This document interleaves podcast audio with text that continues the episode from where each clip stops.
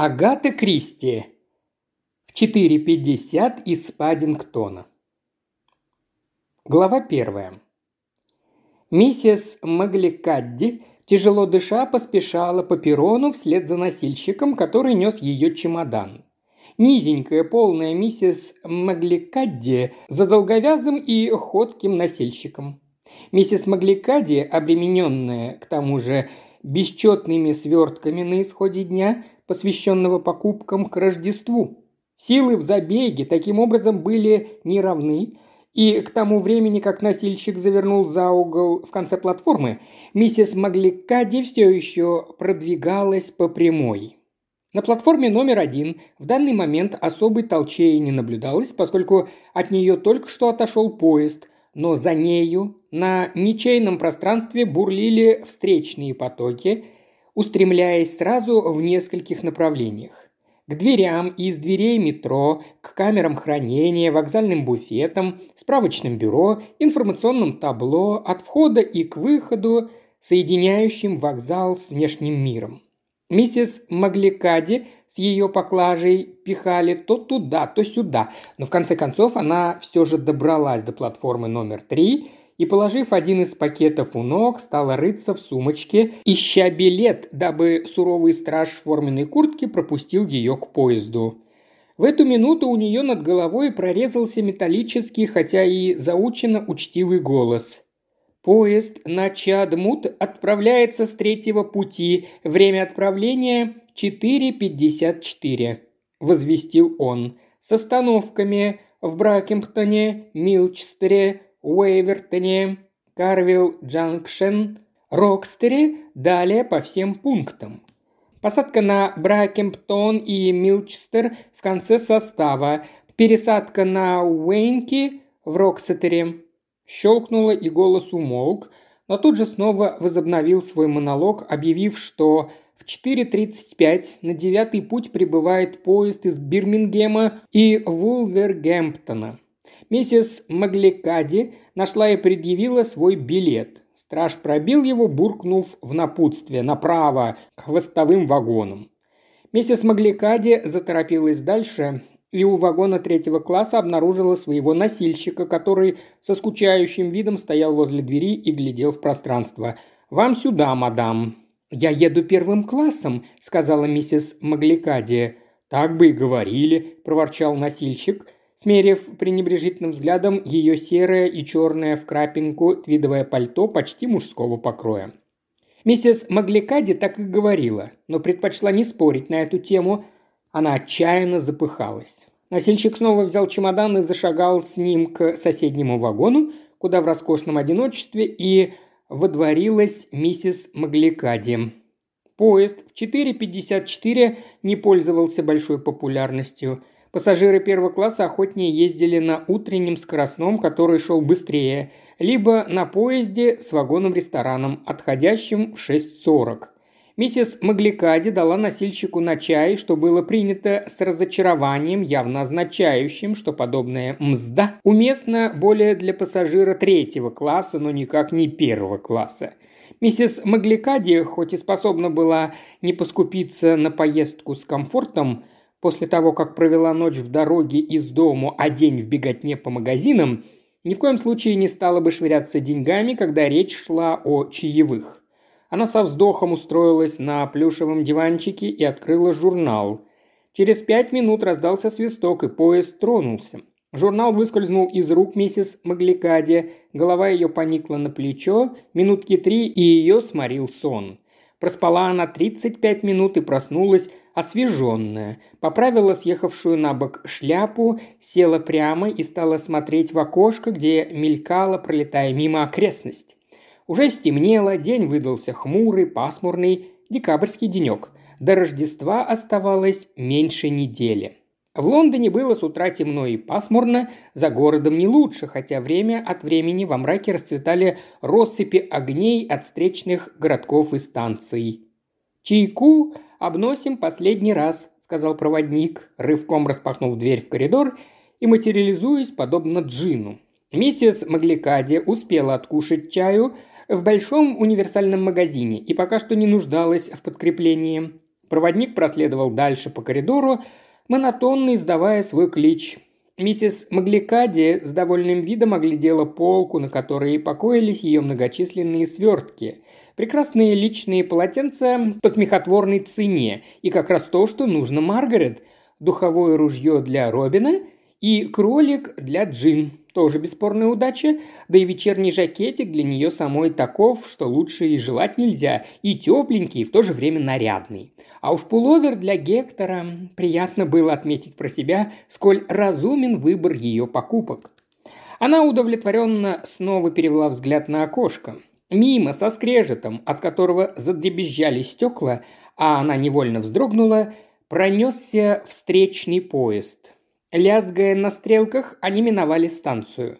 Внезапно, по всей видимости, повинуясь семафору, поезд замедлил ход.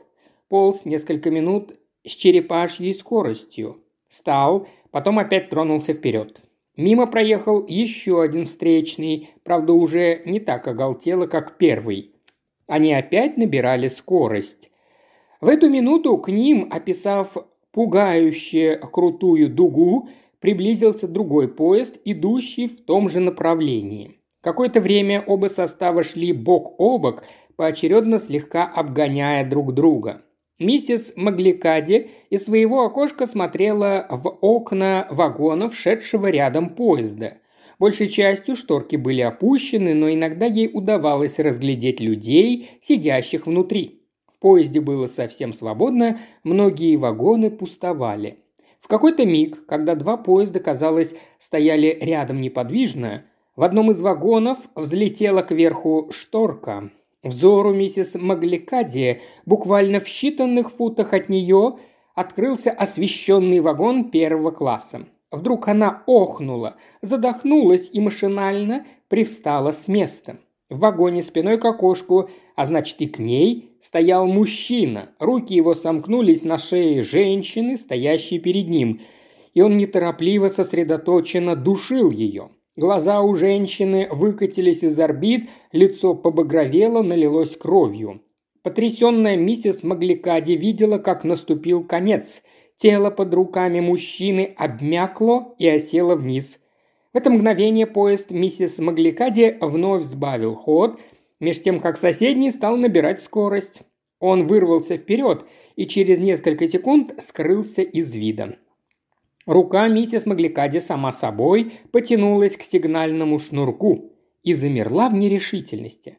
В конце концов, что толку поднимать тревогу в том поезде, которым едет она сама – Ужас того, что ей привелось увидеть на таком близком расстоянии и при столь необычных обстоятельствах, сковал ее оцепенением. Необходимо было что-то делать и немедленно. Но что? Дверь в купе отворилась, вошел кондуктор. «Прошу ваш билет». Миссис Магликади очнулась. «Только что задушили женщину», – заговорила она возбужденно. «В поезде, который сейчас нас обогнал, я сама видела. На лице кондуктора изобразилось сомнение. «Простите, сударыня, какой-то человек задушил женщину в поезде, я это видела вот отсюда!» Она показала на окно. Сомнение на лице кондуктора обозначилось еще явственнее. «Задушил?» – переспросил он недоверчиво. «Да, задушил. Говорю вам, я сама видела. Вы должны что-то срочно предпринять». Кондуктор деликатно кашлянул – «А вы не думаете, сударыня, что, может быть, вздремнули и, так сказать...» Он тактично оставил фразу неоконченной. «Я действительно вздремнула, но если вы полагаете, что это мне приснилось, то очень ошибаетесь. Сказано вам, я это видела». Взгляд кондуктора упал на раскрытый журнал, лежащий на сиденье. Там на картинке мужчина душил девушку, а другой мужчина грозил парочке с порога револьвером. «И вы не допускаете, сударыня», – сказал он рассудительно, – «что незаметно задремали за чтением увлекательного рассказа и с просонья немножко перепутали». Миссис Магликади перебила его. «Я видела это», – сказала она, – «наяву, как сейчас вижу вас. Глядела из окна в окошко поезда, который шел рядом, и там какой-то мужчина душил женщину. Я хочу знать одно, что вы намерены предпринять в связи с этим?» «Видите ли, сударыня, вы ведь намерены, надеюсь, что-то предпринять?» Кондуктор обреченно вздохнул и посмотрел на часы. «Мы ровно через семь минут прибываем в Бракемптон. Я доложу о том, что вы мне сказали. В каком направлении следовал тот поезд?» «В нашем, естественно. Что я, по-вашему, могла бы все это разглядеть, если бы он пролетел в ином направлении?» Кондуктор, судя по выражению лица, был склонен думать, что миссис Магликади вполне способна по своей прихоти разглядеть что угодно и где угодно, но продолжал держаться вежливо. «Можете на меня положиться, сударыня», – сказал он. «Я доложу о вашем заявлении. Не скажете ли мне ваше имя и адрес на всякий случай?» Миссис Магликади назвала ему адрес, по которому предполагала находиться в ближайшие несколько дней. Дала и свой домашний адрес в Шотландии. Он все записал, после чего удалился с видом человека, который исполнил свой долг, успешно справившись с трудным экземпляром проезжего люда. Миссис Магликади осталась сидеть, нахмурясь с ощущением смутной неудовлетворенности. Можно ли в самом деле рассчитывать, что кондуктор сообщит кому следует о ее заявлении. Или он просто хотел ее успокоить. Нетрудно догадаться, сколько разъезжает по железной дороге дам почтенного возраста, твердо убежденных, что раскрыли коммунистический заговор, подвергаются смертельной опасности, лично видели летающую тарелку и секретный космический корабль и желают объявить об убийстве, которое никогда не совершалось. Если он просто отмахнулся, отнеся и ее к подобному разряду, Поезд замедлил ход, проезжая стрелки, мимо поплыли яркие огни большого города. Миссис Магликади открыла сумочку, вытащила из нее одну из квитанций. Ничего другого не нашлось. Торопливо настрочила шариковой ручкой записку на обратной стороне, вложила в пустой конверт, который, по счастью, оказался при ней, заклеила и надписала его. Поезд медленно поравнялся с платформой, запруженной людьми. Привычный вездесущий голос вещал «Поезд на Милчестер, Уэйвертон, Рокстер и далее до Чадмута со всеми остановками прибывает на первый путь отправление в 5.38. Вниманию пассажиров, посадка на Маркет Бейсинг производится с платформы номер 3. Поезд до Карбери со всеми остановками отправляется от первой платформы. Миссис Магликади озабоченно рыскала глазами по перрону. Такое количество пассажиров и так мало носильщиков. А, вон один стоит. Она властно подозвала его. «Носильщик, будьте добры, сейчас же отнесите вот это начальнику станции». Она отдала ему конверт, сопроводив его шиллингом, после чего со вздохом откинулась на спинку дивана. Что ж, она сделала, что могла. В голове с мимолетным сожалением мелькнула мысль о шиллинге – за глаза хватило бы и шести пенсов. Ей вновь представилась сцена, которую она невольно подглядела. Кошмар, сущий кошмар. Никто не назвал бы миссис Магликади слабонервной, и все же она передернулась. Как странно, как непостижимо, что с ней, Элспет Магликади, должно было случиться такое. Ведь не взлети кверху шторка вагонного окна, Определенно то была рука судьбы. Это судьба, что ей, Элспет Магликаде, выпало стать свидетельницей преступления. У нее плотнее сжались губы. Прощальные возгласы, свистки захлопали, закрываясь двери. Ровно в 5.38 поезд плавно отошел от станции Бракемптон. Через час пять минут он остановился в Милчестере. Миссис Магликади собрала свои свертки, взяла чемодан и сошла на перрон. Огляделась.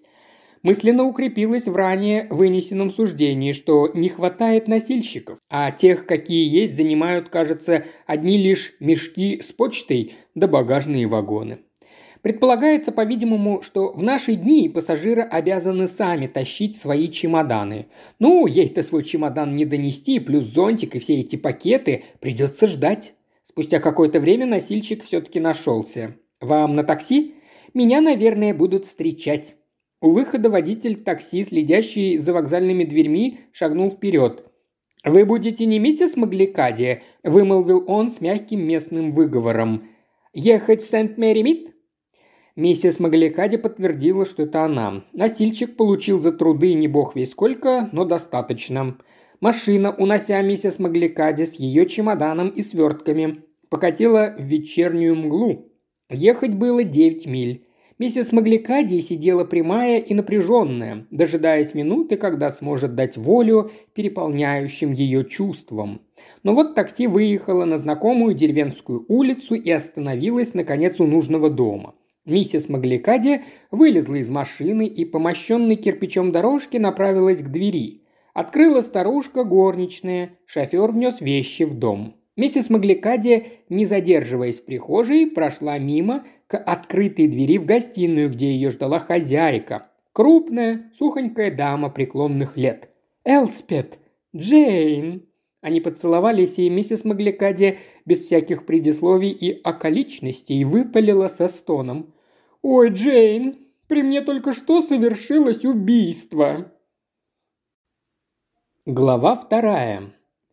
Верная взглядом, усвоенным еще от бабки и матери, что благовоспитанную особу не выведет из равновесия ни испуг, ни удивление, мисс Марпл лишь подняла брови и покачала головой.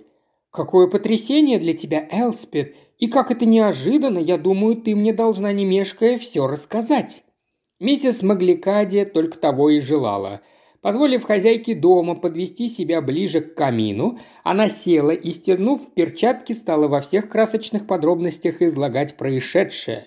Мисс Марпл слушала с неотрывным вниманием. Когда же, наконец, миссис Магликади сделала передышку, она с решимостью проговорила – «По-моему, милая, сейчас тебе самое лучшее пойти наверх, снять шляпу, умыться с дороги, а там поужинаем и за столом не будем касаться этой темы. Займемся ею основательно после ужина и обсудим со всех сторон».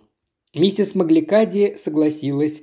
Дамы поужинали, обсудив за едой различные стороны жизни, как она протекает в деревне Сент-Мэри-Мид – Мисс Марпл упомянула, что, по общему мнению, новый организм не внушает доверия, поведала о недавнем скандале, связанном с аптекарской женой, проехалась насчет вражды между школьной директрисой и местным культурным центром. Затем разговор перешел на садоводство.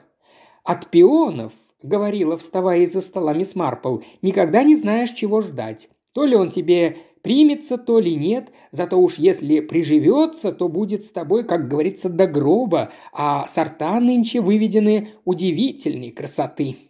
Они опять расположились у камина.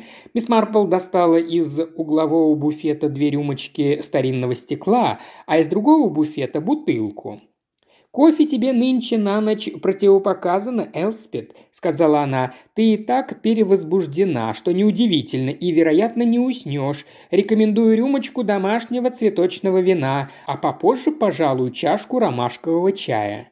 Не встретив со стороны миссис Магликади никаких возражений, мисс Марпл налила в рюмки вино. «Джейн», — сказала миссис Магликади, отпивая первый глоток, ты ведь не думаешь, правда, что мне это приснилось или померещилось?» «Нет, конечно», – без колебаний отозвалась мисс Марпл. У миссис Магликади вырвался вздох облегчения. «А вот кондуктор», – сказала она, – «подумал, хотя и вежливо, но все же дал понять, что я считаю вполне естественно в подобных обстоятельствах. История звучит достаточно неправдоподобно, тем более человек совсем тебя не знал. Нет, я-то ничуть не сомневаюсь, что ты действительно видела то, о чем рассказываешь. Случай из ряда вон выходящий, но ничего невозможного в нем нет. Помню, я и сама с интересом отмечала, когда бок о бок с моим поездом шел другой, до чего ярко и живо видны картинки того, что происходит в соседнем вагоне. Распомнится как-то девчушка, играя с плюшевым мишкой, взяла вдруг и запустила им в толстяка, спящего в углу. Тот подскочил, возмущенно озираясь, а остальных пассажиров явно разбирал смех. Я всех их видела так отчетливо, что после не затруднилось бы в точности описать, кто как выглядел и во что был одет. Миссис Магликади благодарно закивала головой. «Именно так оно и было. Ты говоришь, мужчина стоял к тебе спиной, значит, лица его ты не видела. Нет. А женщина? Можешь ты ее описать? Молодая, старая?» «Моложавая. Лет что-нибудь тридцать-тридцать пять, точнее определить не берусь. Красивая?» И это тоже не скажу. Когда лицо все перекошено, тут, видишь ли...» «Да-да», – торопливо сказала мисс Марпл, – «я понимаю. А одета?» «В меховое пальто, блеклый какой-то мех. И без шляпы, светлые волосы. А мужчине такие не припомнишь ничего определенного?» Миссис Магликади помедлила, тщательно обдумывая свой ответ. Рост выше среднего и темные волосы, по-моему. На нем было толстое пальто, так что какого он сложения судить трудно.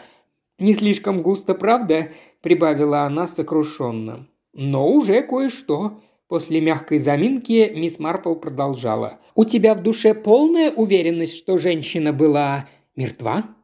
«Мертва, я уверена. У нее вывалился язык, и...» «Я не хотела бы...» «Да, разумеется», – быстро сказала мисс Марпл. «Не нужно. Утром нам, очевидно, станет известно больше». «Утром?» а «Что-то об этом, надо полагать, появится в утренних газетах. Мужчина напал на нее, убил и остался с трупом на руках.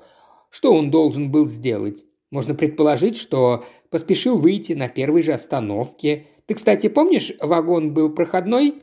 Нет. Это, по-видимому, означает, что поезд был недальнего следования, почти наверняка с остановкой в Бракемптоне. Допустим, он сошел в Бракемптоне, а труп перед тем примостил на угловом сиденье, скрыв лицо за меховым воротником, чтобы подольше не обнаруживали. Да, думаю, так он и поступил. Но в скором времени, понятно, труп все равно обнаружат, и в утренних газетах, надо полагать, почти наверняка появится сообщение, что в поезде найдено тело убитой женщины. Посмотрим. Но в утренних газетах ничего не было. Удостовериваясь в этом, мисс Марпл и миссис Магликади кончили завтракать в молчании, обе размышляли. После завтрака пошли прогуляться по саду. Однако времяпрепровождение это обыкновенно столь захватывающее сегодня протекало как-то вяло. Мисс Марпл, правда, не применула привлечь внимание приятельницы к новым и редким видам растений, пополнявшим ее альпийский садик, но держалась при том почти рассеянно. Миссис же Магликади, в свою очередь, не отвечала против обыкновения на этот вызов перечнем собственных последних приобретений. «Сад выглядит совсем не лучшим образом», говорила все с тем же рассеянным видом мисс Марпл. Доктор Хейдек категорически запретил мне нагибаться и становиться на колени. А много ли сделаешь, скажи на милость, если ни тебе нагнуться, ни стать на колени? Есть, конечно, старый Эдвардс, но этот обломб Всегда с приходящими та беда, что они усваивают дурные привычки, чаепитие без конца, тут копнут, там выкорнут, а настоящей работы нет. «Ох, понимаю», – отвечала миссис Магликади. «Конечно, о том, чтобы мне запрещали нагибаться, речи нет, но все равно, в особенности после еды. А я к тому же пополнела...» Она окинула взором свои обширные формы. «Непременно расплачиваешься изжогой». Наступило молчание, потом миссис Магликади твердо ступила на дорожку и стала лицом к своему другу. «Ну?» То было расхожее, незначащее словцо, но тон, каким оно было сказано, наполнил его значением, которое миссис Марпл прекрасно поняла. «Да, знаю», — сказала она. Дамы обменялись взглядами. «По-моему», – сказал мисс Марпл, – «стоило бы сходить в полицейский участок, поговорить с сержантом Корнишем. Не глупый, выдержанный человек, я хорошо его знаю, а он меня. Думаю, он прислушается к тому, что мы скажем, и передаст куда следует». Соответственно, минут через 45 мисс Марпл и миссис Магликади вели беседу со свежим, серьезным мужчиной лет 30 или 40, который внимательно их слушал – Франк Корниш встретил мисс Марпл тепло и даже не без почтительности. Подвинув дамам стулья, он спросил «Итак, чем могу быть вам полезен, мисс Марпл?» «Пожалуйста, я бы просила вас послушать, что расскажет моя приятельница, миссис Магликади». И сержант Корниш стал слушать. По завершении рассказа он помолчал немного. Потом сказал «Совершенно поразительная история. Пока миссис Магликади говорила, он незаметно приглядывался к ней. Впечатление в целом сложилось благоприятное. Разумная женщина, способная четко излагать факты, не выдумщица, насколько можно судить, и не истеричка. Мало того, правдивость ее истории, кажется, не вызывала сомнений у мисс Марпл, а уж про мисс Марпл ему было все известно досконально. Мисс Марпл в Сент-Мэри-Мид знали все – Внешне божий одуванчик дунь и нет ее, но за этой видимостью острый ясный ум, каких поискать. Он откашлялся и продолжал. Конечно, вы могли ошибиться, заметьте, я этого не утверждаю, но такая вероятность существует. Мало ли кто как развлекается, не обязательно это должно быть серьезно и тем более смертельно. «Я точно знаю, что видела», – твердо сказала миссис Магликади. «И будешь стоять на своем», – мысленно заключил Франк Корниш. «И я не удивлюсь, если правда, как бы дико она ни выглядела, окажется на твоей стороне». Вслух он сказал – вы сообщили об этом начальству на железной дороге, пришли и сообщили мне, то есть сделали то, что и требовалось. Теперь можете не сомневаться, я позабочусь, чтобы было назначено расследование». Он сделал паузу. Мисс Марпл, довольная, тихонько кивала головой. Миссис Магликади осталась не столь довольна, однако промолчала. Сержант Корниш, скорее не из корысти поживиться за счет чужих идей, а из желания услышать, что будет сказано, обратился к мисс Марпл. «Допустим, все изложенное соответствует фактам», – сказал он. «Что в таком случае, по-вашему, произошло с трупом?» «Есть, как мне кажется, всего две возможности», – без колебаний отвечала мисс Марпл. «Первый приходит в голову, конечно, та, что тело оставили в поезде, только теперь это, по-видимому, исключается, иначе вчера же вечером его бы обнаружили либо кто-нибудь из пассажиров, либо железнодорожники на конечной остановке. Франк Корниш кивнул. Единственное, что еще оставалось убийце, это столкнуть где-нибудь по пути труп с поезда. Так он, должно быть, и лежит до сих пор на полотне, никем не замеченный, хоть это, признаться, представляется не слишком правдоподобным – но иного способа поступить с ним просто нет, сколько я могу судить. «В книжках пишут, что тело можно спрятать в сундук», – сказала миссис Магликадия. «Но кто нынче ездит с сундуком? Только с чемоданом, а в чемодан труп не уместится». «Да», – сказал Корниш, – «согласен с вами. Труп, если таковой существует, должны были к этому времени обнаружить или обнаружат очень скоро. Я дам вам знать, если что-то произойдет хотя, полагаю, вы и сами прочтете об этом в газетах. С другой стороны, может статься, что женщина, хоть и подвергалась жестокому нападению, все-таки осталась жива. Может быть, ей хватило сил сойти с поезда самостоятельно. «Без посторонней помощи едва ли», – сказала мисс Марпл. «А когда так, на это обратили бы внимание. Из вагона сходит мужчина, поддерживая женщину, которой, по его словам, стало худо.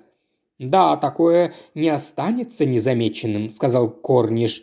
Или, если женщину нашли без сознания, либо с тяжелыми увечьями в вагоне и отправили в больницу, это было бы также зафиксировано. Так что, думаю, можно не сомневаться, все это в очень скором времени станет вам известно. Но день прошел, и следующий день.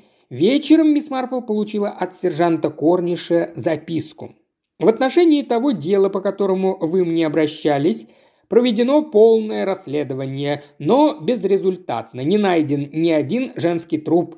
Ни в одной больнице не оказывали помощь женщине, чья внешность соответствует вашим описаниям.